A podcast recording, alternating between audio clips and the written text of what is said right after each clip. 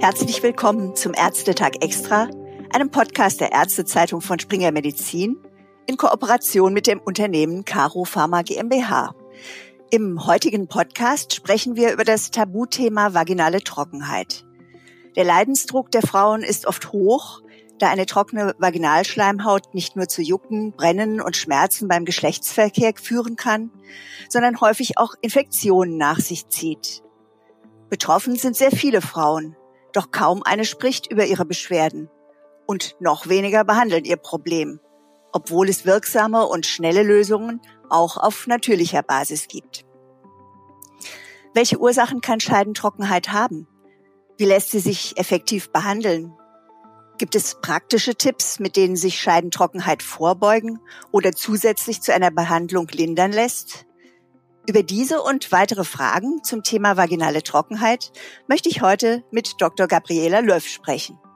Frau Dr. Löff ist Fachärztin für Frauenheilkunde und Geburtshilfe und hat ihre Praxis für integrative Frauenheilkunde in Hersching am Ammersee. Mein Name ist Silke Wedekind. Ich bin freie Medizinjournalistin aus Frankfurt und freue mich jetzt auf das Gespräch mit Ihnen, Frau Dr. Löff. Herzlich willkommen. Ich freue mich auch. Herzlich willkommen, Frau Wedekind. Frau Dr. Löff, was versteht man unter Scheidentrockenheit und welche Frauen sind davon betroffen? Unter der Scheidentrockenheit versteht man eine verminderte Befeuchtung und einen geringeren Feuchtigkeitsgehalt der Vaginalschleimhäute.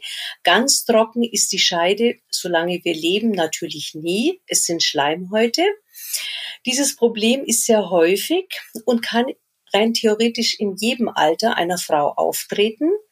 Die typische Lebensphase, in der dieses Problem am meisten beklagt wird, sind die Wechseljahre und die Zeit danach, in der sind 50 bis 80 Prozent der Frauen von einer trockeneren Scheide betroffen. Und über welche Beschwerden klagen die Frauen dann konkret? Die Beschwerden sind mannigfaltig. In erster Linie wird ein Brennen beklagt, gepaart mit Juckreiz. Das ist das typischste und häufigste. Natürlich gibt's auch Schmerzen, vor allem beim Sport und beim Geschlechtsverkehr. Und sehr häufig sind lästige, wiederkehrende Harnwegsinfektionen. Wichtig ist natürlich immer, dass man als erstes andere Erkrankungen ausschließt, Hauterkrankungen, die natürlich ähnliche Beschwerden hervorrufen können. Aber die klinische Untersuchung gibt eigentlich sehr schnell Aufschluss darüber und dann das Gesamtbild, das Alter der Patientin oder die Lebensphase, in der sie ist, lässt dann diese Scheidentrockenheit, von der wir heute sprechen, die also keine Pathologie im Sinne einer richtigen Erkrankung durch Bakterien oder Pilze beinhaltet, herausfinden. Die Frauen sind oftmals mit einem unheimlichen Schamgefühl betroffen, trauen sich nicht unbedingt das Thema auch beim Arzt anzusprechen. Die Lebensqualität leidet oftmals sehr. Sie haben oftmals auch Sorge, das Thema mit ihrem Partner zu besprechen, was natürlich die Sexualität sehr belastet.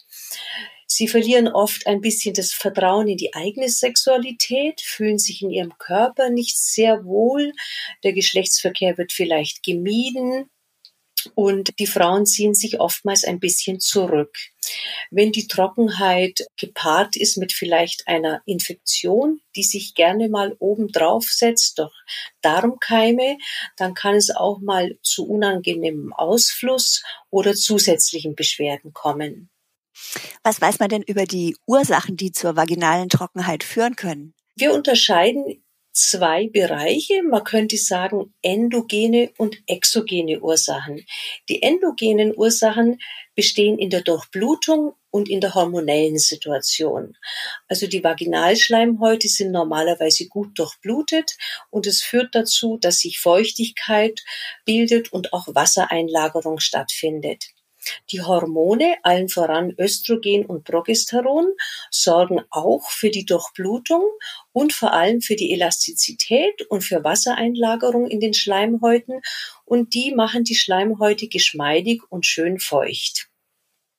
Es gibt natürlich auch, wir sagen, exogene Ursachen, das heißt bestimmte Medikamente oder Lebensphasen, in denen zum Beispiel Stress oder Krankheiten oder Chemotherapien stattfinden, können auch zu so einer im Fachausdruck genannten vulvovaginalen Atrophie führen. Eine wichtige Phase ist auch nach der Geburt. Da ist der Hormonspiegel entsprechend niedrig und es führt auch dazu, dass die Scheide etwas trockener wird. Medikamente spielen auch manchmal eine Rolle, wie zum Beispiel Verhütungsmittel, Antiallergika, Krankheiten wie zum Beispiel Diabetes, Multiple Sklerose, Hypertonie, die können ebenfalls die Schleimhäute der Vagina sehr belasten.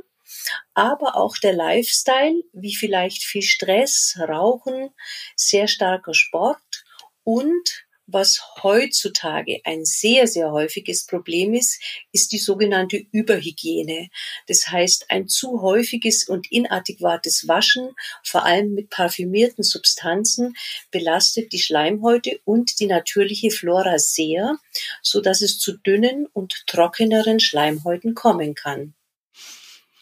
Wenn das dann so ist, wenn die Patientin unter vaginaler Trockenheit leidet, welche Behandlungsstrategien und Therapieoptionen sind denn dann erfolgversprechend?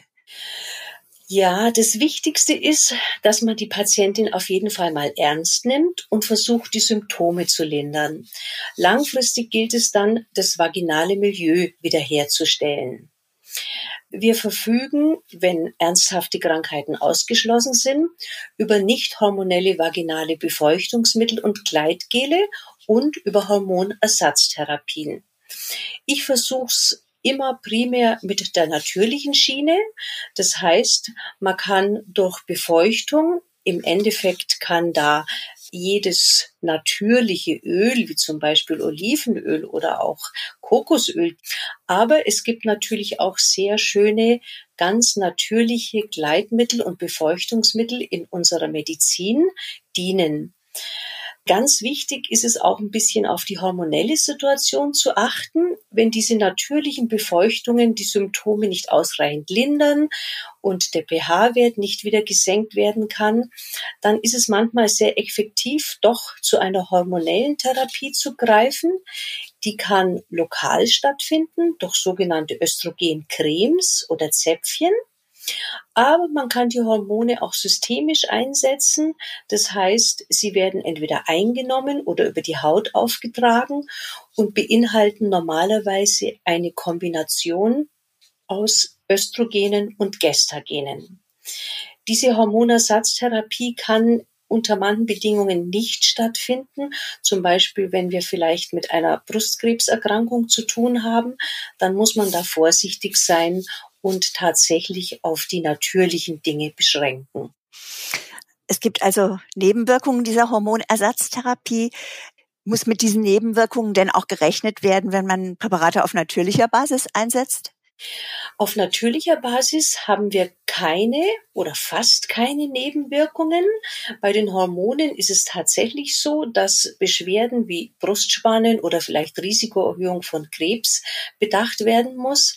Bei der natürlichen Therapie sind wirklich keine ernsthaften Nebenwirkungen zu befürchten und die Patientinnen vertragen das normalerweise immer sehr gut.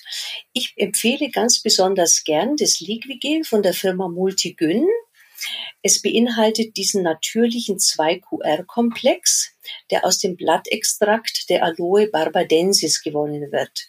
Also eine schöne natürliche Form die Vaginalschleimhäute tatsächlich mit pflanzlicher Substitution wieder zu befeuchten und langfristig in ein natürliches Milieu zurückzuführen. Das Liquigel enthält nicht nur den 2QR-Komplex, sondern auch Glycerin und beides zusammen führt zu einer sehr lang anhaltenden Befeuchtung. Man kann es akut zum Geschlechtsverkehr einsetzen und kann, so empfehle ich es, durch täglichen Gebrauch die Vaginalschleimhaut wieder ein gesundes, feuchtes Milieu zurückführen. Und wie wird es ganz praktisch angewendet? Praktisch wird es angewendet, dass man es wirklich täglich anwendet, also zum Beispiel nach dem Duschen die Intimhygiene sollte idealerweise ohne irgendwelche parfümierten Substanzen stattfinden. Man kann sich also wirklich nur mit angenehm warmem Wasser waschen im Intimbereich. Wichtig ist es dann, die Haut gut zu trocknen, entweder ein weiches Handtuch oder eben trockene Tüchlein, die Haut trocken tupfen, nicht reiben oder schrubben. Und man kann dann mit dem Finger oder dem beiliegenden Applikator das Gel auf die Vulva, also auf die Schamlippen auftragen und ein bisschen in die Scheide einführen. Das Gleiche kann man beim Geschlechtsverkehr machen. Da kann die Frau es in ihrem Intimbereich oder auch beim Partner auftragen. Haben Sie darüber hinaus vielleicht noch ein paar praktische Tipps, die Ärztinnen und Ärzte ihren Patientinnen mit vaginaler Trockenheit zur Linderung der Beschwerden mitgeben könnten? Wichtig ist es immer, dass man auf gesunde Kleidung achtet. Das sage ich den Patientinnen immer. Möglichst Naturfasern verwenden, Baumwolle. Wichtig ist es, dass man nicht stundenlang in der nassen Badehose sitzen bleibt. Das trocknet nämlich letztlich die Haut auch aus. Ganz wichtig ist regelmäßige Bewegung. Dann wird der Intimbereich einfach auch gut gelüftet. Und wie schon vorher genannt, die Intimhygiene nicht übertreiben. Einmal am Tag mit lauwarmem Wasser waschen und die Haut gut trocknen würde genügen. Insgesamt sind Binden ein bisschen besser als Tampons, aber eine gesunde Schleimhaut kann auch mit Tampons zum Beispiel während der Periode gut zurechtkommen. Vielen Dank, Frau Dr. Löff. Damit, liebe Hörerinnen und Hörer, wären wir auch schon fast am Ende der heutigen Podcast-Folge angelangt. Eine Bitte habe ich noch an Sie, Frau Dr. Löff. Können Sie abschließend noch in wenigen Worten zusammenfassen, worauf es Ihnen persönlich bei der Betreuung und Behandlung von Patientinnen mit vaginaler Trockenheit besonders ankommt? Mir ist es besonders wichtig, dass die Patientin ernst genommen wird. In dieser Phase und bei diesen Symptomen wandern viele Patientinnen von Ärztin zu Ärztin oder von Arzt zu Arzt, weil die Probleme oftmals diffus sind, nicht so klar sind und weil natürlich in der Sprechstunde, in der viel los ist, dieses Thema ein bisschen mehr Zeit beansprucht. Aber die Patientinnen sind sehr belastet, auch wenn man klinisch oftmals gar nicht so eine beleidigte oder hochrote Haut sieht, wie man das bei bakteriellen Infektionen oft sieht, haben die Patientinnen Beschwerden. Das heißt, man muss gut zuhören, man muss sie ernst nehmen. Wichtig ist, dass man dann einen Weg findet, ihre Symptome zu lindern und das natürliche Vaginalmilieu und den pH-Wert wiederherzustellen. Diese natürlichen Feuchtigkeitsmittel sind meines Erachtens eine ideale Begleitung um die Beschwerden zu beseitigen und die Feuchtigkeit wiederherzustellen, auch die Sexualität und die Anspannung in der Partnerschaft vielleicht wieder aufzulösen. Und somit sind diese Dinge eventuell gepaart mit einer Hormontherapie meistens ganz ausreichend. Schön ist es, dass das Liquigel in Apotheken und Drogerien frei verkäuflich ist. Nochmals vielen herzlichen Dank, Frau Dr. Löff, für das Gespräch und für diese Einblicke zum Thema vaginale Trockenheit. Vielen Dank auch an all unsere Zuhörer. Bis zum nächsten Mal. Auf Wiederhören. Vielen Dank.